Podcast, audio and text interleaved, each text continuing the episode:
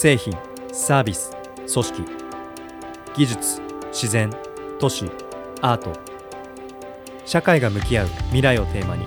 領域の枠を超えその取り組みに込めた思いを共有し組織の成長や社会の次へと向き合うシェアグロース。この番組はプロポ FM の提供でお送りします。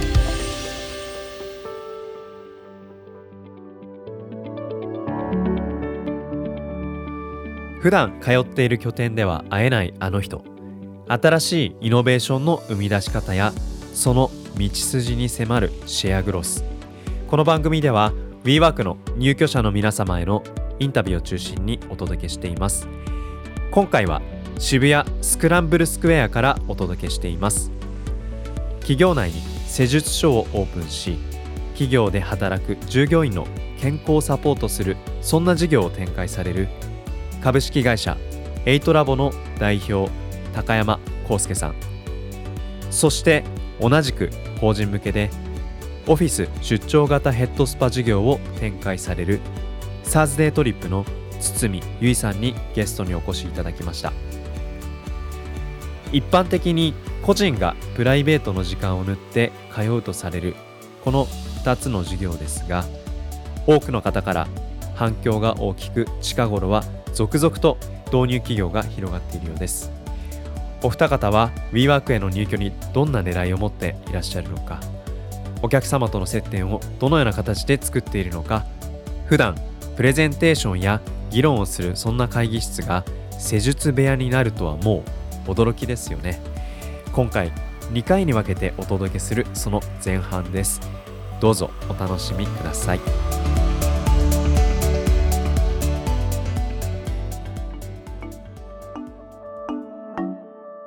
株式会社エイトラボの高山と言います。で今拠点はあの晴海の方に入ってますと。で、えっと、事業内容は基本的にはヘルスケア系なんですけど、はい、えっと、企業内に施術所をオープンさせて、はい、働いてる人の健康をまあ増進しようと試みをやってます、はい、で企業内に医療系の国家資格者を送り込んであの鍼灸師だったりとかまあ接骨院の国家資格持ってるようなスタッフを派遣して、まあ、肩こり腰痛とかの悩みを改善しましょうっていうのが、まあ、授業内容ですね。はい、えっと、僕がもともと整骨院を、えっと、ずっとやってたんですけどあのどうしてもこう整骨院って意外に認知度が低くて、はい、やりたいことっていうのが、まあ、みんなに健康になってもらいたいんですけど、はい、健康ってイコール何なのかなと思ったらあ医療費下げることだなみたいな。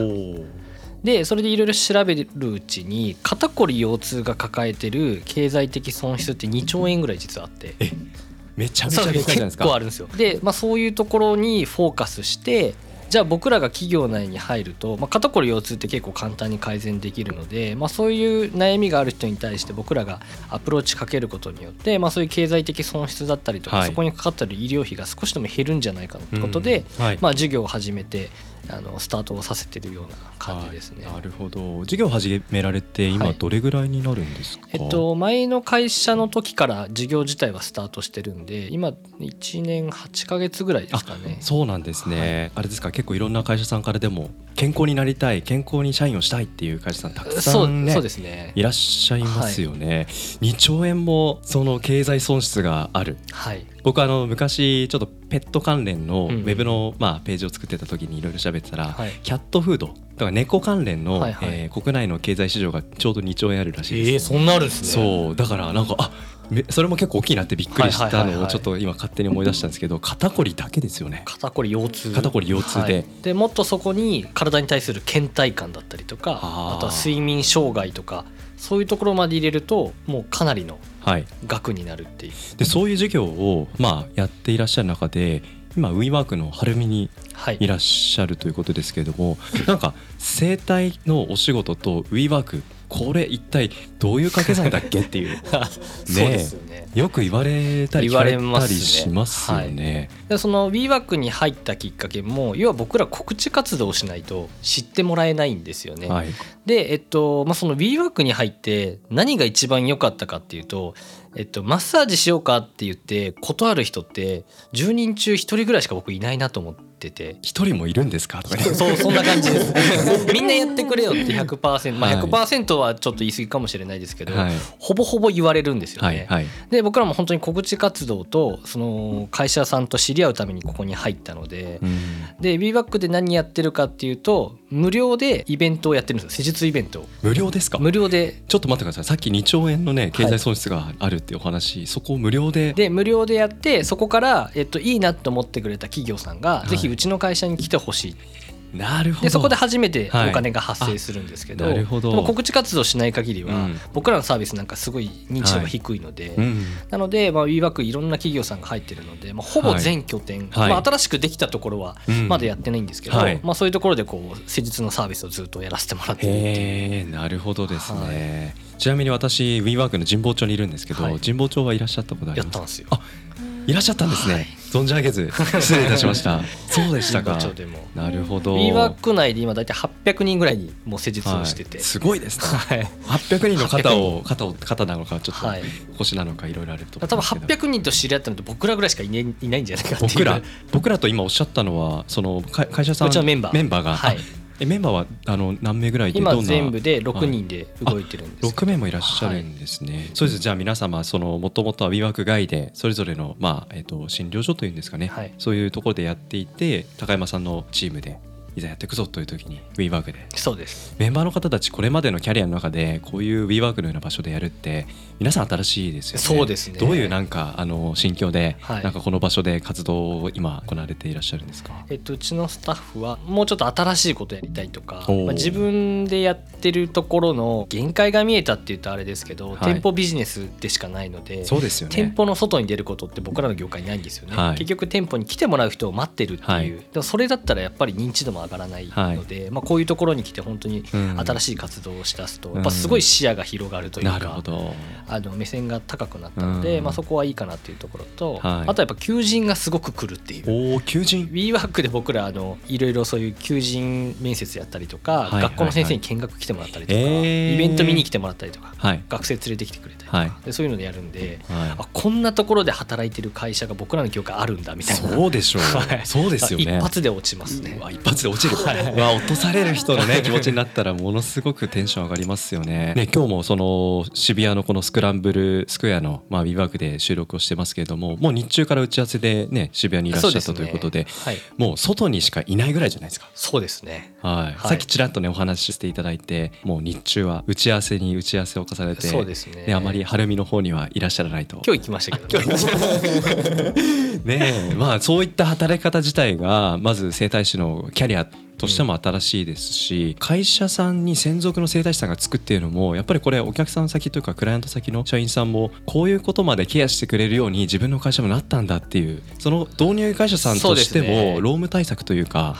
あの社員のまあロイヤリティやっぱ今そういうとこすごく関心高いじゃないですか。ある企業さんとかは求人の、まあ、社員口コミみたいなところに、こういうサービスを入れたんだぜみたいな、社員のいい口コミが上がったりとか、はい、実際ちょっと生産性とかどれぐらい変わりましたかみたいなデータ取ってみると、はい。まあ、20%ぐらいアップしてるとかあそうですまあ、そういうデータも出てきたので、はい、まあ、僕らが入って、まあ、少しずつ変わってきてるのかなっていうとこですね。なるほど。実際その施術をねあのいろんな会社のいろんな社員さんにあのされると思うんですけど実際際にその導入を意思決定される決済者の方ではなく実際に施術を受けられる社員さんたちとどんなふうにまあ喜んでいただいているその表情とかご覧になっていらっしゃるとか、そのあたりってあります？えっと、施術自体が15分なんですけど、はい、もうほぼ100%効果出るんですよ。えっと、1万人以上施術やってるんですけど、はい、変化がすごく出た。で変化が出た。変わらなかった悪くなったっていう4段階評価でするんですけど、はい、その1万数千人受けてくれた中で本当に1人だけしか変わらなかったっていう人がいないんですよ。99.9%変化が出たっていうアンケート結果が出てるんで、うん、まあ、ほぼほぼみんな変化が出てると。100%ではないんですけど、まあまあまあ、で僕その一人の顔も覚えてるんですけど。そうですか、はい、逆にその方のなんかお話を聞いてみたいですね。そうですね、うん、すごくなんかきつくない人だっったんですよね。うんうん、あもともとまあある種体が健康だ、うん、別に肩も凝ってないよみたいな人だったんで、うん、まあ、そんなに変化がなかったっていうだけなんですけど。なるほどえっと、サーズデートリップという企業向けの出張ドライヘッドスパサービスと週末にはサロンにお越しいただいて個人の方を施術するドライヘッドスパっていう頭のもみほぐしの専門のセラピストをしております。でもともと頭のもみほぐしのお店にいてで6,000人ぐらいを施術させていただいて、えー、であのいろいろ新店舗が出るたびにオープン手伝って独立して、はい、今は企業向けにしたいなと思って企業向けに、はい、出張の施術をしています。で WeWork は法人向けにあの仕事をお仕事したいなってハードワーカーの方がちょっとでも仕事を頑張れるように、はい、業務中だったり疲れた時にパッと来て来れるような、あの場所を作りたいなと思ったんですけど、独立した時には全然つながりとかが全くなかったので、企業向けにしたいって思ったけど、どうやってするんだろうって思って、営業もしたことがないし、どうしようって思ったタイミングで。あの WeWork さんだったり、はい、そういうコワーキングスペースに自分が行くことで、うん、いろんな会社さんとつながりを持てたり出会うことができるのかなと思ってあの WeWork にとりあえず乗り込みました、はい、とりあえず行って、はい、こういうことしたいんですけどってスタッフさんにお話ししてだからちょうどあの会員様からアンケート取ったばっかりでどういう WeWork 内でサービスが欲しいかっていうところで、はい、リラクゼーションとかヘッドスパとかそういうものが欲しいって声がすごい一番高かったんです。ほんとつい最近取ってってお話いただいて当月中から、はい、あの四谷で定期的に行かせていただけるようになって、はい、私はどっちかっていうとあのイベントを行うというよりは WeWork の会員様向けにあのご料金頂戴して、あの施術をするっていう場所をお借りするっていう形であの WeWork さんとあの、関わりを持たせていただいてます。今もう声聞きながらヘッドスパされてるような気持ちになりました 違いましたね。でもあなんかあの、はい、結構来てくださる方がヘッドスパもすごい楽しみだけど、うん、でもその空間だったりすごいこだわってあのたくさんキャリーケースにライトとか間接照明とかすごい入れて持っていくんですけどそういう空間だったりなんかお話しすることでのリラックスとかもちろんスパでもっていうなんかいろんなものを組み合わせたってそういうものがちょっと気分転換になったりリラックスになるとおっしゃっていただくこと多いです。すごい素敵です。うん、堤さん今日渋谷のねこのスクランブルにあのお待ち合わせさせていただいた時に、はい、今このスタジオの中にもありますけど この大きなキャリーケース。いつもベッドがない仮眠室がある企業様だったりシェアオフィスさんだったりはあのベッドをお持ちせず行くんですけどないところは、はい、あのベッド持っていて、はい、ブランケットと全部持っていて。海外旅行どこ行くの？っていつも言っていただいたり 電車の中でおばあちゃんに「大丈夫?」って言っていただいたりねそうなんこのカバン持ってると世の中のいろんな人の優しさをギュッと集めて、おばあちゃんからも声かけられる素敵ですね。ぜひこの番組を聞いてるあの W のつくコワーキングスペースのスタッフさんぜひベッドスペースを作っていただかないとね堤さんのようなサービスを受けられる会社さんが どんどんどんどん WeWork の外にできちゃいますよ。あ行っちゃった ね他の四谷以外の拠点様からも来てくれませんか？とかあのお声がけいただいて、はい、スタッフ様からあとイベントとかいろんなところで知り合った会員様から四谷でやってるんだったらうちの拠点でもやってよって言っていただいて素晴らしいですね、うん、であの会員様は無料で受けれる WeWork からの会員様へのプレゼントっていう形であ、はい、あの日中イベントとしてあの呼んでいただいてアイスバーグだったり、うん、他の拠点様いくつか回らせていただいて、はい、であのそこの拠点様があの今後も定期的に来てくれませんかってお声がけいただいたりしてあの今度2月から、はい、あの京橋のも定期的に月1回とか来てくれませんか、はい、とか終わった後に会員様がご連絡いただいてうちにも来れないかスタッフさんに言うとくからねみたいな言ってくださって、はい、素晴らしいですね。場所を四谷と同じような感じでお借りして、うんはい、あのお仕事させていただける場所をお借りしてるような状態そうですか、はいいやなんかちょっと前まで営業されたこともなかったってさっきねお話ありましたけど、うん、もう立派な営業のね進捗で続々と素晴らしいですね。やっぱりそういう期待をねあのしていただけるとやっぱり施術にもやっぱ気持ちが心がこもったりするんじゃないですかやっぱり。なんか独立した時に前のお店があの指名制度とかが一切ないお店だったので本当にお客様ゼロで始まったので何にも計画性もなく お客様もいなくて お仕事する場所もなくてみたいな状態で独立してしまったので、はい、お仕事あるだけで来てくださる方いるだけで。すごい感動します素晴らしいですね。いやもうなんか今のような話を聞いてると僕のちょっと横にいる高山さんの過去の、まあ、ご苦労の中にも同じようなあの時期というか光景がいろいろ脳裏の中に思い起こされるんじゃないかなと思うんですけどいかがですか高山さん？そうですね。やっぱ独立する時大変ですよね。僕はもう福岡が地元なんですけど、えっと、こっちに人脈も何もなく出てきてるんで。高山さんもなかなかすごい境遇の中で 一つ前に人生を進められたんですね。でこっちで起業をしたので、はい、だから最初に来た時もやっぱり全然磁場が何もあの誰も知らない状態でバッてできてるから、はい、まあ、結構大変だったし、うん、なんかやっぱその当時にその一歩踏み出す時に何でしょうお話をできるっていう相手の、まあ、人がこういう WeWork の環境に、まあ、たくさんいたと思うんですけども実績がまだこれから作るフェーズででもそういう話をなんか快くあそれ面白いねって言ってくれる会社ってやっぱりこういう場所ならではなのかななんて僕も感じるとこあるんですけどなんか初めてのお客さんのことを少しもし思い出してお話しいただけることがあればお聞きしてもいいですか、えっと、僕らが WeWork でうまくいったきっかけが、えっと、たまたま借りた部屋の隣の人がすごくこう WeWork 内で顔が広い人だったんですよ。で僕ら入ったのはほぼ初期なんで、うん。はい、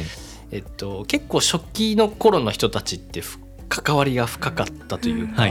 でその人が真横にいてで、えっと「よろしくお願いします」とかっていう話の中から、はいうん、まあ、ビービール飲めるし僕お酒すごい好きなんで、えっと、そこから一緒に飲むようになって。え何やってんの？って話から「いやこういうことやってるんです」え「やってよやってよ」からやってみて、はい、めっちゃいいじゃん。で紹介するよ紹介するよでどんどん広がっていったっていう。なんか僕ら武器を持ってたんではい、でなおかつそれがすぐ披露できて、うん、でみんな、えっと、やってほしいっていう、うん、たまたま持ってたことが一致したっていう、はい、だから本当にきっかけはその方と出会えて、うん、一気に広まったっていうところが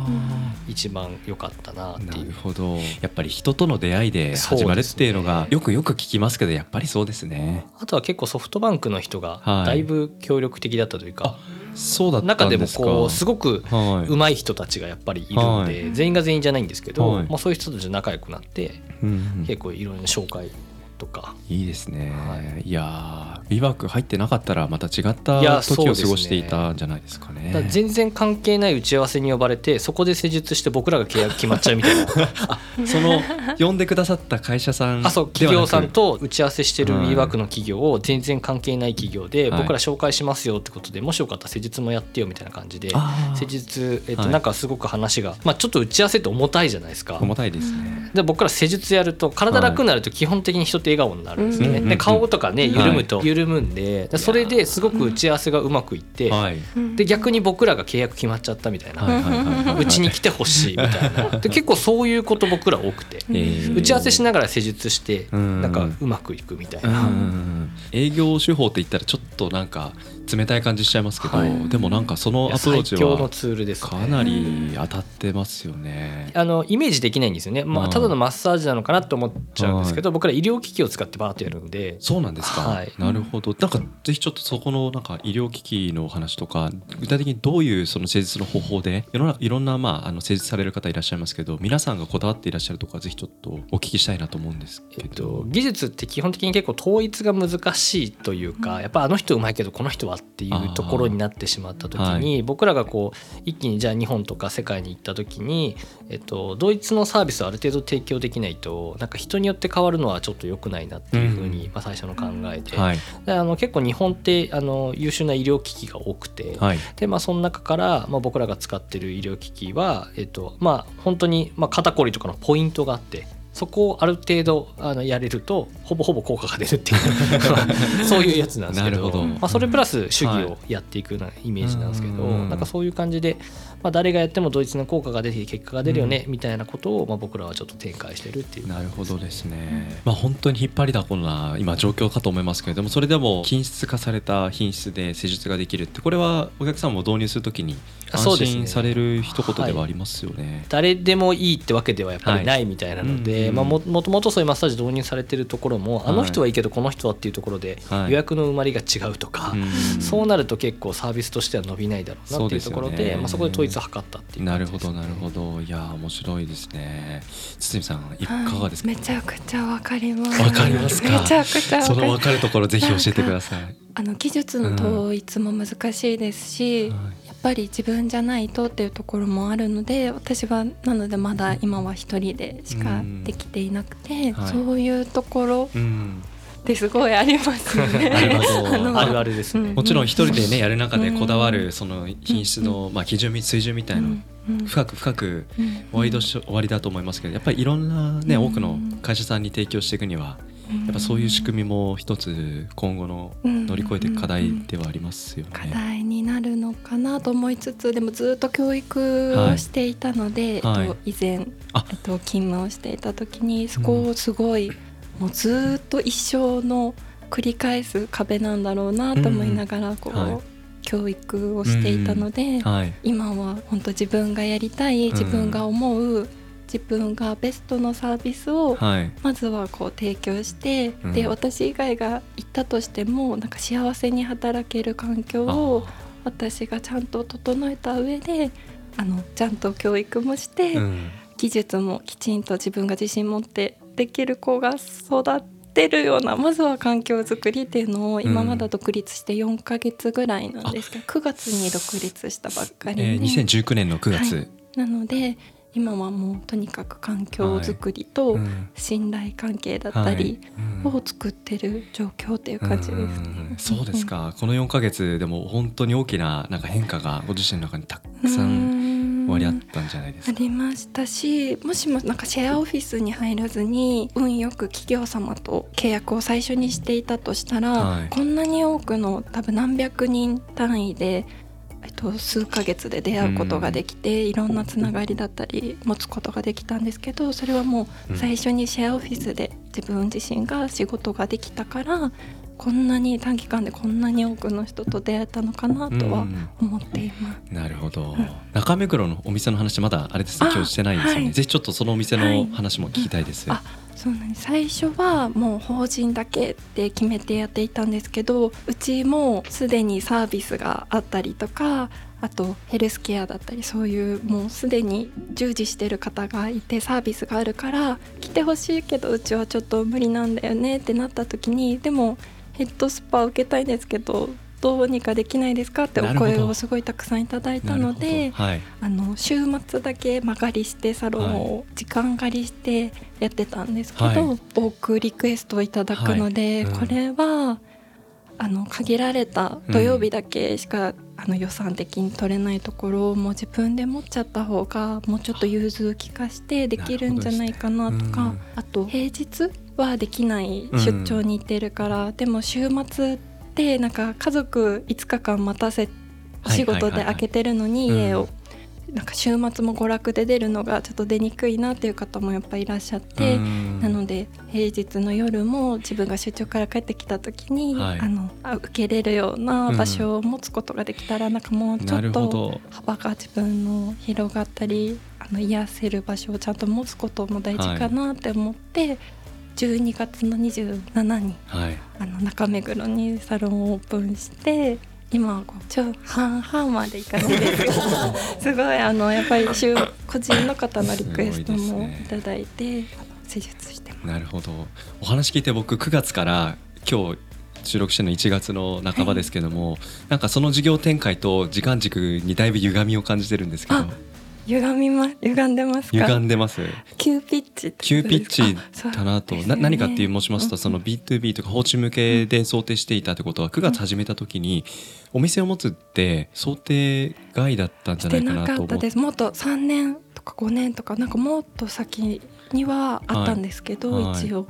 こんなに早いとは思ってなかったそうですよね。それでプランされ計画されたのが10月とかですか、うん、なんか最初独立したばっかりの時はあの B2B がすごくうまくいってたかっていうと全然そんなことなくて、うん、本当に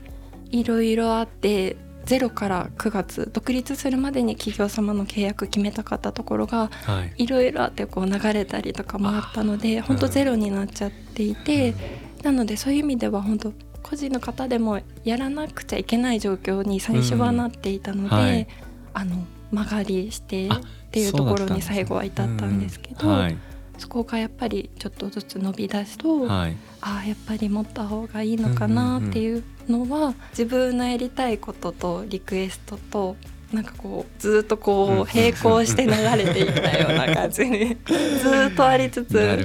でもこっち B2B、うん、あのお仕事中にしたいっていう気持ちがあったので、うん。はい、そっちをずっと頑張っていながら、うん、なんか並行してたのかなっていう感じ。ですね。でもいい物件に出会ったからもう即決めみたいな感じだったかもしれない、その場にの空気感とか立地とかいろんなことにピンときた、うんうん、30件以上見に行ったかなと思います。なんかあの次に歪んできたのが堤さんのスケジュールなんですけども、ね、平日も週末も昼間も夜も、えっとまずそもそもいつ休んでるのって話ですけどそこで30件見に行ったって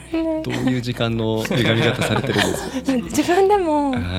あんまり記憶がないかもしれない。忙しくて。なんか思い出せないんですけど、なんとかやってこれました。ななんか流れ的に、あのそうなるかなみたいな。僕らの戦略がまさしくそうで。はい、で僕ら全国で今展開してるんですけどもうパートナーのもうそもそもそこの地場でやられてる整骨院とかとパートナー契約結んでそこに行ってもらうんですよね。で企業の中でやるのって僕は15分ワンクールなんですけど働いてる時間に1時間って抜けれないじゃないですか。無理です、ね、無理だから僕らは15分のワンクールでやるんですけどやっぱり中にはもっとしっかりやってほしいとか、はい、もうちょっとゆっくり受けたいとか、はい、でその人のファンになって会いたいみたいな層も絶対出てくるんですよね、はい、でそういう人たちはもう店舗に行ってもらうっていう形で店舗の集客にもなるんですよ。堤さんとかも多分もうあのファンがすぐつくから、はい、ってなるとあの外でやった方が確実にいいという、はい、なるほど。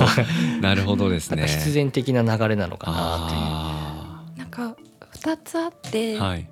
オフィスの中にあるから手軽に来れて忙しいけどパッて来れるから来やすい方と、うん、仕事中やっぱりなんか文化なのか本当にあの仕事量なのか考え方の価値観なのかわからないんですけどやっぱりお仕事中に行くよりもリラックスのお休みの時間に来ることが幸せという方と2ついらっしゃって、それはあのどっちも満たせるような状況を作ることは結構大事なのかなってやりながら感じてます。なんか本当にいろんな商品商材サービスによるのかなとは思うんですけども、お二人共通しているのはやはりその B2B、B2C 両方なんか向き合うことで双方になんかすごくシナジーを生み出しているようなそんなサイクルの中にいらっしゃるのかなと思って聞いていたんですけどいかがですか？そうですね。なんか僕らも本当にそういう店舗集客とかもすごくやっぱ成功してるし、であとはそのやっぱり現場で働いてる人たちってめちゃくちゃ働くんですよね。なんか本当にブラック企業じゃねえかっていうぐらい12時間とか普通に施術してたりとか。それって店舗だからこそやらないといけないことなんですよね。要は労働集約型なので。でもそういうふうに企業に入るとそんな12時間なんか企業やってないので、えっと、まあ入っても6時間とか長くて8時間ぐらいの施術になるからそのパートナー治療院さんもすごく働き方が変わるという。っていう働き方改革もやりつつなおかつ集客が大変だから、えっと、告知活動を企業の中にすることによって集客がかけれるっていう、はいまあ、いろんな効果が出てくるんで、はい、まあ、そのための法人の中でやるっていう。いや面白いですね。この番組はプロポ FM の提供でお送りしました。